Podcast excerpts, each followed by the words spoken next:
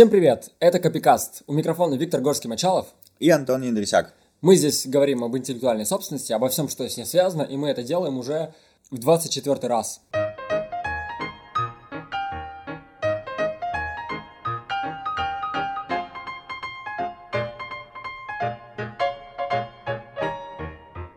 Сегодня 24 выпуск. Юбилейный, наверное. Юбилейный, потому что это означает, что подходит э, конец второму сезону. У нас в первом сезоне было 12 эпизодов, так вышло, что в этом у нас сезоне 12 эпизодов. Мне нравится эта закономерность. Ненавижу закономерности, но в этот раз я доволен, что у нас есть какая-то планка, у нас есть какая-то стабильность, и мы похожи на серьезный подкаст, на серьезный интернет-проект. Нас даже кто-то слушает, и это успех. Мы делаем 24 выпуск, я хочу э, поздравить тебя с тем, что мы скоро начнем третий сезон, после майских. Э, как мем, типа, скажи, скажи мне три самых главных слова. Да, давай после майских. А, да, я тебя тоже поздравляю, и заодно хочу поздравить с тем, что в российский прокат после отложения сроков вышел таки киноэпос «Мстители. Финал». А, мы решили сделать финальный аккорд наиболее красочным и в трико, и обсудить супергероику и права на персонажей в контексте этой супергероики в 24 выпуске Копикаста. Я сейчас представил, что когда-нибудь Копикаст будет в 3D и в IMAX. Да, и в VR. Виртуальный Антон. Ну, сейчас реально Антон нам расскажет, смотрел ли он Мстители или нет. Ну, я не успел еще сходить, потому что работа, сам понимаешь. Мне уже все-таки не 15 лет и даже не 18, поэтому я не нашел в себе силы, чтобы пойти ночью. С, пон... с воскресенья на понедельник, как это сделали многие фанаты. И ты слышал, да, что билеты выкупались там что в Штатах, что везде в Европе, на Востоке и где угодно, даже у нас, а, выкупались билеты за долго, заранее, и «Мстители» за первый уикенд собрали больше миллиарда долларов. и это сборы. просто вообще, просто миллиард долларов за выходные. Это, я не знаю, это что-то с чем-то. Но, Но это больше, всему... чем наш гонорар, насколько я понимаю. Чуть больше. Чуть больше, чем стоит один выпуск Копикаста. Да ничего страшного. Компания это... Disney большие молодцы, и, естественно, разумеется, что вся эта сумма, она смогла а, быть именно такой большой исключительно благодаря удачному и очень обширному маркетингу. Маркетингу. Коля, прости. Ходил ли на Мстителей ты? Нет, я тоже хотел, э, хотя я не помню, что было во второй, в первой... Я помню, что было во второй части. Все умерли? Извините за спойлер. Третий? Нет, в смысле, а, это три... а, третий Война фильм. бесконечности это типа третий фильм, да. А, сейчас. Сейчас а... четвертый. Ага. А, ну да. Ну, в общем, они там все померли, и я понял, что в четвертой части нас ждет. Я не смотрел четвертую часть, я уверен, что там все воскресятся и все будет хорошо. Да, важно, что никаких спойлеров. Да, мы не смотрели, поэтому мы сейчас обсуждаем, что ни, никто из нас не смотрел, чтобы все продолжали нас слушать и не боялись того, что мы занимаемся спойлерами. Но ну, а мы поняли, да, что Дисней недополучил наших с тобой 500 рублей. Вопрос в другом. Э, как в целом вообще ты относишься к супергероике, к комиксам, к к чему, в ну, общем? Ну, ну, с одной стороны, мне нравится супергеройка тем, насколько там есть разнообразные персонажи, и всегда можно найти какого-то персонажа по вкусу, за которого ты будешь болеть и за чьей историей наблюдать, потому что есть, э, помимо их разных э, их вот этих вот сил и внешнего вида, который является такой внешней частью. И есть внутренняя часть персонажа, у каждого какая-то своя история, какие-то внутренние проблемы. В этом плане я банален и больше фанатею Человека-паука с его историей. Мне нравится антураж этого персонажа, мне нравятся те проблемы, с которыми он справляется в своей жизни, как, как Питер Паркер, как его альтер Но в то же время я понимаю, что супергеройка сегодня это скорее бренд, чем произведение искусства, и это отчетливо видно. По крайней мере, я не настолько фанат комиксов, но когда я пытался читать комиксы, я понимал, что комиксы не так уж интересны сегодня про супергероев, и это скорее просто там способ зарабатывать деньги, продавать мерч, игрушки. На самом деле, действительно очень интересно. У меня дома есть коллекционное издание первых выпусков Человека-паука, ну, типа, не такое коллекционное, которое очень дорогое, а книжка просто, в которой все эти выпуски а. э, сшитые вместе красиво. А, ну, я попробовал, почитал, я прочитал ее целиком, но, типа, это такие очень какие-то банальные истории, сюжеты. Подожди, сам первый выпуск Человека-паука, где он там с хамелеоном сражается? Да. О, да. Когда было модно читать комиксы и быть гиком несколько лет назад, я немного приобщался, и, слава богу, это все прошло. Прям скажем, это не то чтобы очень э, интересное чтиво, по сравнению с той же, с любой книгой, потому что, ну, это просто комиксы, и сюжет там достаточно банальный. Вопрос не в этом. Да, действительно, а, это все становится больше брендом, чем произведением. А, очевидно то, что Дисней, который несколько лет назад купил Marvel, а, пытается соединить, собрать в своих руках все вообще, что он только может по супергероике, чтобы стать таким монополистом. И вот недавно компания Disney приобрела компанию Fox, так что вот прям компанию, как она есть, потому что Fox остался там в каких-то незначительных проектах типа Fox News. Fox News, Fox Sports, как я читал и как я узнавал, э, история в том, что владельцы вот этого, этой компании Fox, они э, хотели сосредоточиться на более мелких проектах, потому что, как они выразились, вся эта супергеройка для них скорее бремя, они не могут с этим всем управиться, и они совершили довольно выгодную сделку, потому что они получили огромные деньги за то, что продали всю эту супергеройку Диснею, и при этом они получили 25% доли акций, всех акций Диснея. Ну, насколько я читал, может быть, это не так, но если это так, то это супер выгодная сделка, на мой взгляд. Тебе не надо самому сделать фильмы про супергероев, их будет делать Дисней, и ты будешь получать, черт возьми, 25% дивидендов. Ну, если нет там каких-то других условий. Да. Ну, на самом деле, а, понятно, зачем это сделал Marvel, понятно, ой, Disney, понятно, зачем это сделал Fox, и мы имеем то, что имеем, и Marvel наконец-то, наконец-то сможет самостоятельно а, заниматься съемкой фильмов про внимание людей X, которые до этого момента находились полностью в а, системе и в, в экосистеме Фокса, так скажем. И на самом деле все эти персонажи, которые являются мутантами и входят в команду людей X и их антагонистов, они наконец-то смогут увидеть себя на большом экране в рамках э, киновселенной Марвел, которой сейчас мы можем смело отнести разве что Мстителей и все, что с ними связано. Да, такое соединение позволило справиться с Э, рядом сложностей, которые были до этого. Насколько я знаю, опять же, я не уверен, потому что я как юрист всегда говорю, я не уверен, потому что я не, читал документы, я не читал договоры, я не знаю, как это работает на самом деле, но из того, что я читал в интернете, работало это так, что у Фокса были права на мутантов, на саму концепцию мутантов. Трудно представлять себе, как это работает. Да, но, на самом деле, да, тоже. допустим, э, все, что связано с мутантами. Да, учитывая, что половина персонажей э, любой супергероики имеет в своем происхождении историю, типа, меня укусил радиоактивный паук, я упал в, в бочку с радиоактивной жидкостью, я еще каким-то образом мутировал, то есть, наверное, все-таки не концепция мутантов, а именно ну, концепция типа людей X ну, или что-то такое. Мутантов, там, там же история этих мутантов, если ты следил за людьми X, что это прям генетика, это, это генетика, это да, что-то да. пробуждается в подростковом возрасте и так далее. Вот, а, например, все, что касалось остального, например, Мстителей, э, она была у у Marvel, у Disney. А, и возникали проблемы, когда речь шла о мутанте, который входит в команду Мстителей. Как это произошло с Алой Ведьмой и Квиксильвером, э, ртуть которой. И это...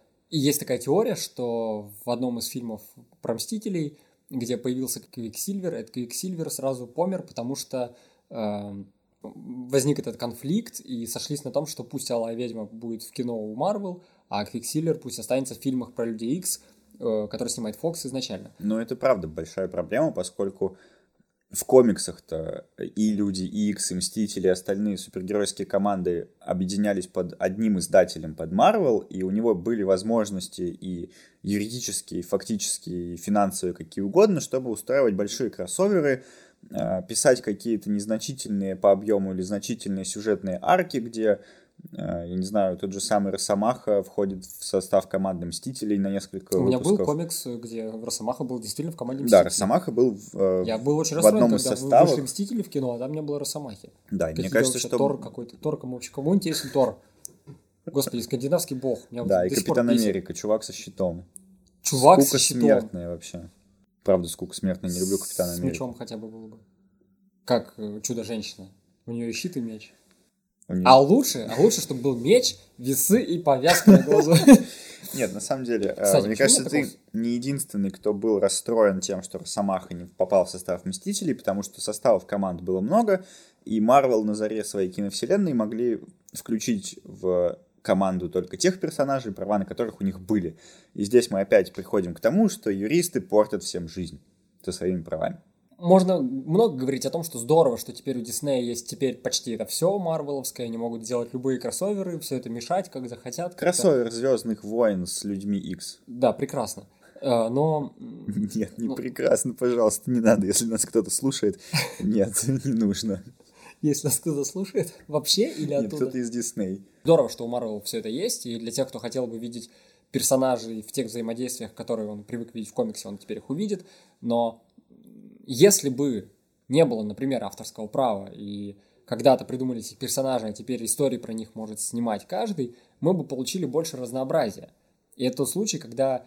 Э... Ну и это же разнообразие мы получали ранее, даже при условии существования авторского права, когда различные персонажи их команды находятся в руках различных компаний, которые кино снимают. Там, у Marvel, у Fox, у Sony, как Человек-паук, там, у DC, с Warner Bros., которые снимают вообще свою какое-то видение мира. И э, видение супергероики сейчас, они становятся больше похожи на Marvel, но на самом деле мне кажется, что это их ошибка, и им нужно как-то э, гнуть свою линию. То Золотые есть слова. Мы на самом деле видели серьезное отличие в Marvel и DC в э, несколько лет назад, и при этом фильмы Marvel мне кажутся э, очень шаблонными и рельсовыми, а фильмы DC в этом же смысле, они, пускай и та же самая супергероика, но у них каждый фильм был пусть меня сейчас порвут фанаты в клочья, но он был какой-то своеобразный. Они экспериментировали с жанрами, с сеттингами, с подачей, с чем угодно, и поэтому мы видели разные сюжеты, разные истории, разное кино, которое снято. В то же самое время у Марвел одни и те же фильмы, из раза в раз просто меняется главный герой. Но сейчас все, кстати, опять же становится с ног на голову, и Marvel начинает экспериментировать с жанрами, а DC встает на э, рельсы кинофраншиз. Ну, за что я люблю фильмы Marvel, при том, что я не фанат комиксов и не фанат супергеройки большой. Ну, э, в общем, мне нравятся фильмы Marvel именно за то, что они э, шаблонные. В том смысле, что они... Э, ты смотришь фильм и понимаешь, что его делали профессионалы создания коммерческих фильмов, и ты получаешь максимально коммерчески хороший продукт, в хорошем смысле. Ты получаешь продукт, а не кино. Да, я получаю продукт. Я, я, это фильм «Жвачка», но это очень вкусная жвачка, которую приятно жевать. И когда я прихожу на какую-нибудь Лигу Справедливости от киновселенной DC, я понимаю, что они не собираются на самом деле делать искусство, они пытаются сделать тоже жвачку, но они... Но на серьезных щах. Да. Но смотри, опять То же... есть, когда Марвел а делает шаблоны... Нолана, когда а Мар... фильмы Нолана? Что фильмы Нолана? По вот, Бэтмену? Вот фильмы Нолана, они не похожи на жвачку. Вот, и именно... А я, совершенно мой разные был к, к тому, что DC могла себе позволить снимать фильмы в разных жанрах. И сейчас, кстати, продолжает снимать, учитывая, что выходит, э, выйдет скоро Джокер с Хакимом Фениксом. А потом у них выходят э, вот эти вот э, про птиц, что-то там. Про птиц? Да, ну, в общем, Птицы? Хичкок? нет, э, название как- как-то там про хищные птицы, что ли, или типа того, Ничего это где будет Харли Квин. Ну, в общем, они А, продолжают что-то там пытаться экспериментировать. Girls. Да. У DC есть товарный знак. DC Superhero Girls. Я сегодня видел довольно старый товарный знак. Ну, для меня эталон, раз уж мы уже забили на интеллектуальную собственность недолго, я бы Не, мы хотел, сейчас вернемся. но я хотел поделиться, что закончим. для меня эталон супергеройского фильма — это фильм «Хранители». Ну- И это опять же, потому что... Не, ну хранители это искусство. Да. Это не шаблонный, не жвачка. Хранители это прям... Давай пятюньку. А, Вот так мы обсудили тенденции развития интеллектуальных прав. Учитывая то, что Дисней фиксирует в своих руках все больше и больше прав, с одной стороны, это хорошо, и мы сможем увидеть кроссоверы и сюжетные арки, близкие к комиксам, с другой стороны, наверное, это плохо, потому что коммерция, коммерция, еще раз коммерция, где, возможно, будет умирать кино как жанр, и это просто будет какой-то продукт, и мы в какой-то момент перестанем видеть вообще разницу сюжетов, персонажей, повествований и так далее. Но когда-нибудь это закончится, когда у Marvel закончатся их э, права на объекты авторского права.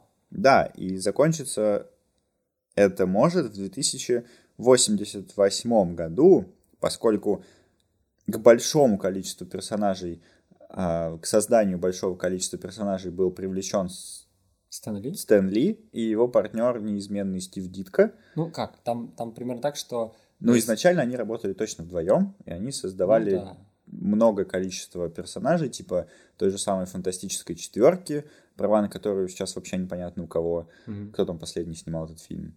Sony? Это вообще не Fox. важно. Не надо говорить сейчас про... этот фильм, я внезапно про него вспомнил. Не надо, пожалуйста. Вот. Ну, то есть там, Э, да, как- Потом Человек-паук и многие-многие персонажи были созданы Стивом Дитко и Стэном Ли, которые, к сожалению, скоропостижно скончались в 2018 году. Да, и раз они, если мы говорим о том, что какой-то персонаж создан именно этими людьми, и они умерли в один год, э, то мы отсчитываем 70 лет по общему правилу, и говорим, вот в этот год у нас эти персонажи уйдут в общественное достояние. И это будет 1 января 2089 года. Но опять же, это касается только тех персонажей, на самом деле, небольшого количества, которые созданы только Стэном Ли или только Стэном Ли и Стивом Дитко, потому что если там был какой-то... Или только с Стивом Дитко. Да, и потому что если там был какой-то другой э, соавтор, то если он умрет позже, то и права, соответственно, продлятся. Да, но будем говорить по общему правилу, типа, вот на примере Человека-паука, потому что, как мы точно Да. знаем, он был создан Стэном Ли и Стивом Дитко в э, соавторстве, и в 2089, 1 января, Человек-паук как персонаж перейдет в общественное достояние. И каждый сможет делать собственное кино про Человека-паука. Я наконец-то займусь любым... Комиксы рисовать. Я, я смогу рисовать комиксы про Человека-паука, не заниматься копикастом, а заниматься искусством. Но есть проблема. Есть проблема, и называется она, как вы, наверное, уже сами догадались, если послушали все 23 выпуска до этого, «Товарные знаки». Эй, магия товарных знаков, которая сильнее всех остальных прав. И заключается эта магия в том, что персонажи Марвел, многие, все, насколько я могу полагать, а, главные, а, они зарегистрированы в качестве товарных знаков, их внешний вид и их название.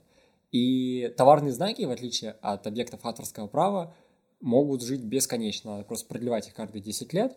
И это позволяет правообладателю э, иметь исключительные права на вот этот внешний вид и на вот это имя э, вечно. Да, объект авторского права уйдет в общественное достояние, но вы все еще не сможете делать комиксы или кино э, с персонажем, который выглядит так или называется так, если у Marvel есть э, товарный знак в отношении комиксов и фильмов. Ну, единственное ограничение здесь, о котором стоит сказать, это что товарные знаки, в отличие от права на персонажа, предоставляют вам монополию в узком сегменте рынка, и только для тех товаров или услуг, для которых он зарегистрирован, и поэтому а, после перехода в общественное достояние персонажа Человека-паука, скорее всего, а, если Марвел не подсуетится и не устроит свою космическую программу, никто не запретит вам называть свой очень ловкий и маневренный космический корабль э, Спайдерменом.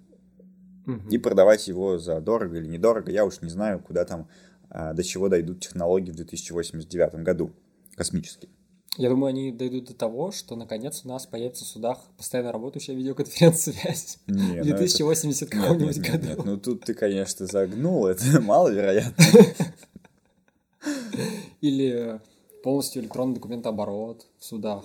Ну, к слову, для арбитражных судов это уже почти так. Ну, Если бы они еще в материал дела все подшивали или сделали электронные дела, Если бы я мог знакомиться с материалами дела, на- находясь... э, ты можешь, если у тебя упрощенное производство. Но будем э, вернемся назад из этой процессуальной ямы. Тихо, тихо, тихо. Спокойно.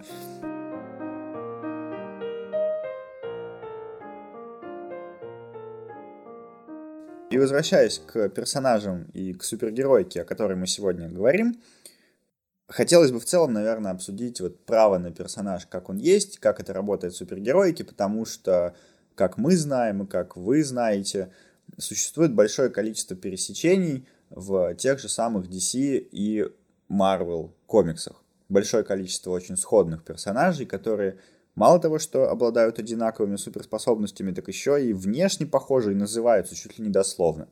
А, Первый пример, который приходит в голову, это вот женщина-кошка DC, Ага. спутница, подруга, и иногда в разных арках противник, и кем она только там не была для Бэтмена. И черная кошка, также спутница или, или противник Человека-паука. На мой взгляд, они настолько похожи, и у них настолько похоже название, что можно говорить о нарушении авторских прав. Они внешне очень похожи, они обе женщины в черном латексе, они чуть ли не обе воровки, Ну, они обе воровки.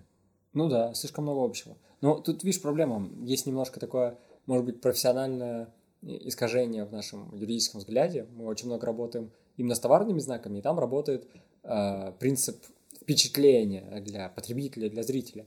Но в авторском праве работает совсем не так. И нам надо говорить о том, что когда создавали вот черную кошку, которая появилась позже, основывались именно на вот этом персонаже.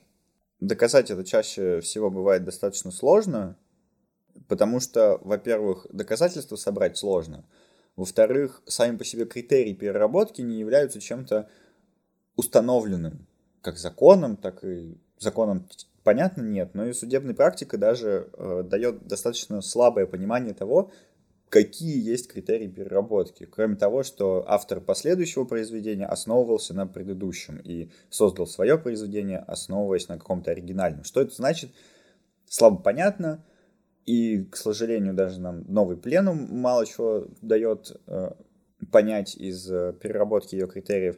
И недавно, комментируя новый пленум на сайте закон.ру в своем блоге, Александр Довголюк, э, который также занимается проблемами интеллектуальной собственности, отметил, что в другой своей статье они предложили, видимо, с коллегой, установить презумпцию создания похожего произведения в результате переработки, то есть презумпцию творческой несамостоятельности последующего произведения – это необходимо для того, чтобы исключить и разрешить однозначно как-то вот эту проблему параллельных произведений, которая действительно возникает из-за каких-то особенностей работы человеческого мозга и помогает на самом деле э, лучше, на мой взгляд, защищать интересы законные интересы авторов, права которых нарушены в результате переработки. То есть я правильно понимаю, что это выглядит так? Если я, например, создал черную кошку, а потом вижу, что и у тебя есть какая-то черная кошка, как персонаж. Я прихожу в суд, и я, значит, как истец, от меня нужно, чтобы я доказал, что это похоже, а, а ты должен доказать, что пусть это и похоже, но не переработка.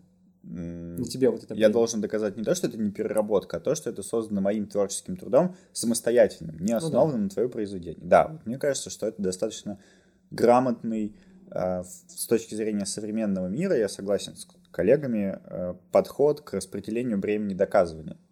Мне кажется, это проблема, потому что это, это презумпция нарушителя. Это не презумпция нарушителя, это презумпция получается, помогает решить именно проблему доказывания. Не получается, что если я доказал, что похоже, это уже достаточно для того, чтобы считать тебя нарушителем. Но на самом деле так оно и есть, потому что в современном мире никто не существует в вакууме, и все так или иначе знакомы с чем угодно, этому способствует интернет, цифровые технологии и все что угодно. Да если, ну нет. если проблема параллельного Я сегодня творчества... пришел в офис и спросил, вы смотрели третью, третью серию последнего сезона «Игры престолов»? Все сказали нет. Хорошо, а миллиарды людей смотрели? Миллионы? Миллиарды? Не знаю, наверное, миллиарды. А, да. А, но дело в том, что параллельное творчество, о котором впервые заговорили в момент, наверное, примерно связанный с подписанием конвенции Бернской, угу. тогда было допустимо, поскольку информацией человек обменивался очень долго с другими людьми. Не было интернета, был в лучшем случае телеграф, который все равно в лучшем случае очень долго идет и так далее. А сейчас есть интернет, цифровые технологии, Netflix и облачные стриминговые сервисы, все что угодно, постоянная информация, поток, поток, поток, и все про все знают. И поэтому... Облачные стриминговые сервисы. Вот, вот будь снисходительным, пожалуйста, к остальным нашим согражданам и вообще ко всем жителям планеты Земля не все в теме облачных стриминговых сервисов. Я просто перечисляю умные слова, типа аргументируя свою позицию о том, что параллельного творчества сейчас случаев все меньше и меньше. И при высокой степени сходства произведений, на мой взгляд, логично переложить время доказывания на ответчика, поскольку большинство доказательств, оно так или иначе относится к ответчику, находится у ответчика и так далее. И, естественно, здесь просто ставится заведомо невыгодное положение, когда ему мало, надо, надо доказать, что это был именно результат переработки, поскольку, грубо говоря, не заглянув ответчику в голову, он этого доказать не сможет. То есть, ну, получается, что говоря о том, насколько эта презумпция хороша или нет, это выбор между ситуацией, когда у нас есть много э, нарушителей, которые не наказаны, и много людей, которые нарушителями не являются, но наказаны. Это, есть... ну, это не такой выбор. Ну, получится так, потому что если я не справился с бременем доказывания, я буду наказан. Просто, просто потому что я не донес каких-то документов, э, мне скажут, что я нарушитель. Хотя... А, и, а с другой стороны... Я буду обосновывать это тем, что я маловато в интернете сидел и что-то там не знаю. А с другой стороны, если я не донес каких-то документов, но при этом ты, очевидно, слезал моего персонажа да. и переработал, я останусь с неудовлетворенными интеллектуальными правами. Но Тоже что, не очень но что, Не очень хорошо, но когда я, если бы я взвешивал, Мне а кажется... я сейчас и делаю, я делаю выбор в пользу страданий истца. Но мне кажется, ты передергиваешь и утрируешь, поскольку здесь э, как ты этого боишься, нет никакой презумпции нарушения, есть просто презумпция одного из критериев нарушения, потому что это самый логичный и самый простой способ э, с точки зрения процесса распорядиться своими правами. Это не материально-правовая презумпция, а именно процессуально-правовая презумпция. Во-первых, никто не освобождает истца от доказывания высокой степени сходства этих произведений, угу. А, как первоначально. Это как установленный пленумом способ перераспределения бремени добросовестности, угу. когда э, в материалах дела имеются достаточные доказательства того, что ты мог действовать недобросовестно, суд может попросить тебя доказать свою добросовестность в, в нарушение установленного общего правила. Здесь аналогичная история, когда есть какие-то фактические обстоятельства, которые свидетельствуют, что это была переработка, потому что очень высокая степень сходства двух произведений. Будь добр, докажи, что ты, как это говорят в народе, э, не лось. Или как там говорят? В каком народе? Не олень. В каком на вашем ярославском народе? Ну да. У нас такого в народе Нет, ну есть такое, какая-то поговорка, неважно. Ну, может быть. Хотя я не сторонник принципа вор должен сидеть в тюрьме. Я сторонник того, что презумпция невиновности. И а... возвращаясь, да, обратно в наш легкий разговор о супергероике, закрывающий сезон, хотелось бы привести некоторые примеры. Вот кроме черной кошки, там и, и женщины-кошки был очень колоссальный и, на мой взгляд, максимально показательный пример о необходимости регистрации товарных знаков заранее с Капитаном Марвелом недавно вышел фильм «Капитан Марвел». Все знают, что Капитан Марвел — это супергерой вселенной Марвел, что неудивительно. Угу. Было бы странно, если было наоборот. Однако было наоборот. И этот персонаж, Капитан Марвел, был создан в 1939 году издательством, которое впоследствии вошло в систему DC. Однако, ну, он существовал себе и существовал. Этот э, персонаж потом Марвел зарегистрировала товарный знак Marvel для комиксов и изданий и всего остального, и лавочку пришлось прикрыть. И в итоге сейчас этого персонажа, который в 1939 году был создан под названием Капитан Марвел, мы знаем как Шазам. Mm, и примечательно, что фильмы Шазам и Марвел вышли в одной и Да, это очень интересно на самом деле. Еще такой у меня к тебе вопрос. Как ты думаешь, почему все те вот параллели, которые мы приводим, пусть мы даже привели их не так много, простите, мы не такие уж и Э, гики в этом плане, но они почему-то происходят всегда в каких-то минорных персонажах, которые не влияют э, на развитие франшизы целиком, которые не стоят на первых ролях. То есть, например, те же самые Марвел в первую очередь ассоциируются с Человеком-пауком, Росомахой, Халком, Халком там, вот эти три персонажа, да, например. Mm-hmm. И с другой стороны у DC самые известные персонажи это Бэтмен, Супермен и, наверное, э, Чудо-женщина. И мы не видим, я, по крайней мере, не знаю, и они не на слуху, каких-то персонажей, которым можно было бы подобрать параллели в вот в этих а, ключевых. То есть мы не знаем в DC Человека-паука, и мы не знаем а, Бэтмена в Марвел. Дошло до того, что мы удивляемся тому, что кто-то чего-то не скопировал. Ну, просто учитывая, как это работала индустрия на ее заре, на становление, а именно в 50-е послевоенные годы, там все у всех воровали, и одни и те же персонажи создавались и существовали в рамках обоих вселенных. А, и более того, одни и те же авторы переходили из издательства в издательство и пытались перетащить персонажей как законно заключив там лицензионный или договор, или договор об отчуждении права с издателем, так и просто пытаясь создать нечто похожее и про- продолжать историю персонажа, которого ты так любишь, потому что ты его создал просто под другим э, названием. Да, вот это интересное разделение, вот это расщепление прав интеллектуальной собственности проявляется, когда ты в одном издательстве работал, у издательства есть, издательству перешли исключительные права на персонажа, которого ты придумал и рисовал, а потом пошел работать в другое издательство и уже не можешь прямо так э, своего же вроде бы персонажа э, создавать дальше, потому что это теперь уже не твой персонаж. Хотя, если этого персонажа начнет копировать третье издательство и при этом что-то изменять в нем, то будут нарушены, с одной стороны, исключительные права вот этого первого издательства, где сначала работал наш художник и автор, но личные неимущественные права вот этого художника на целостность произведения.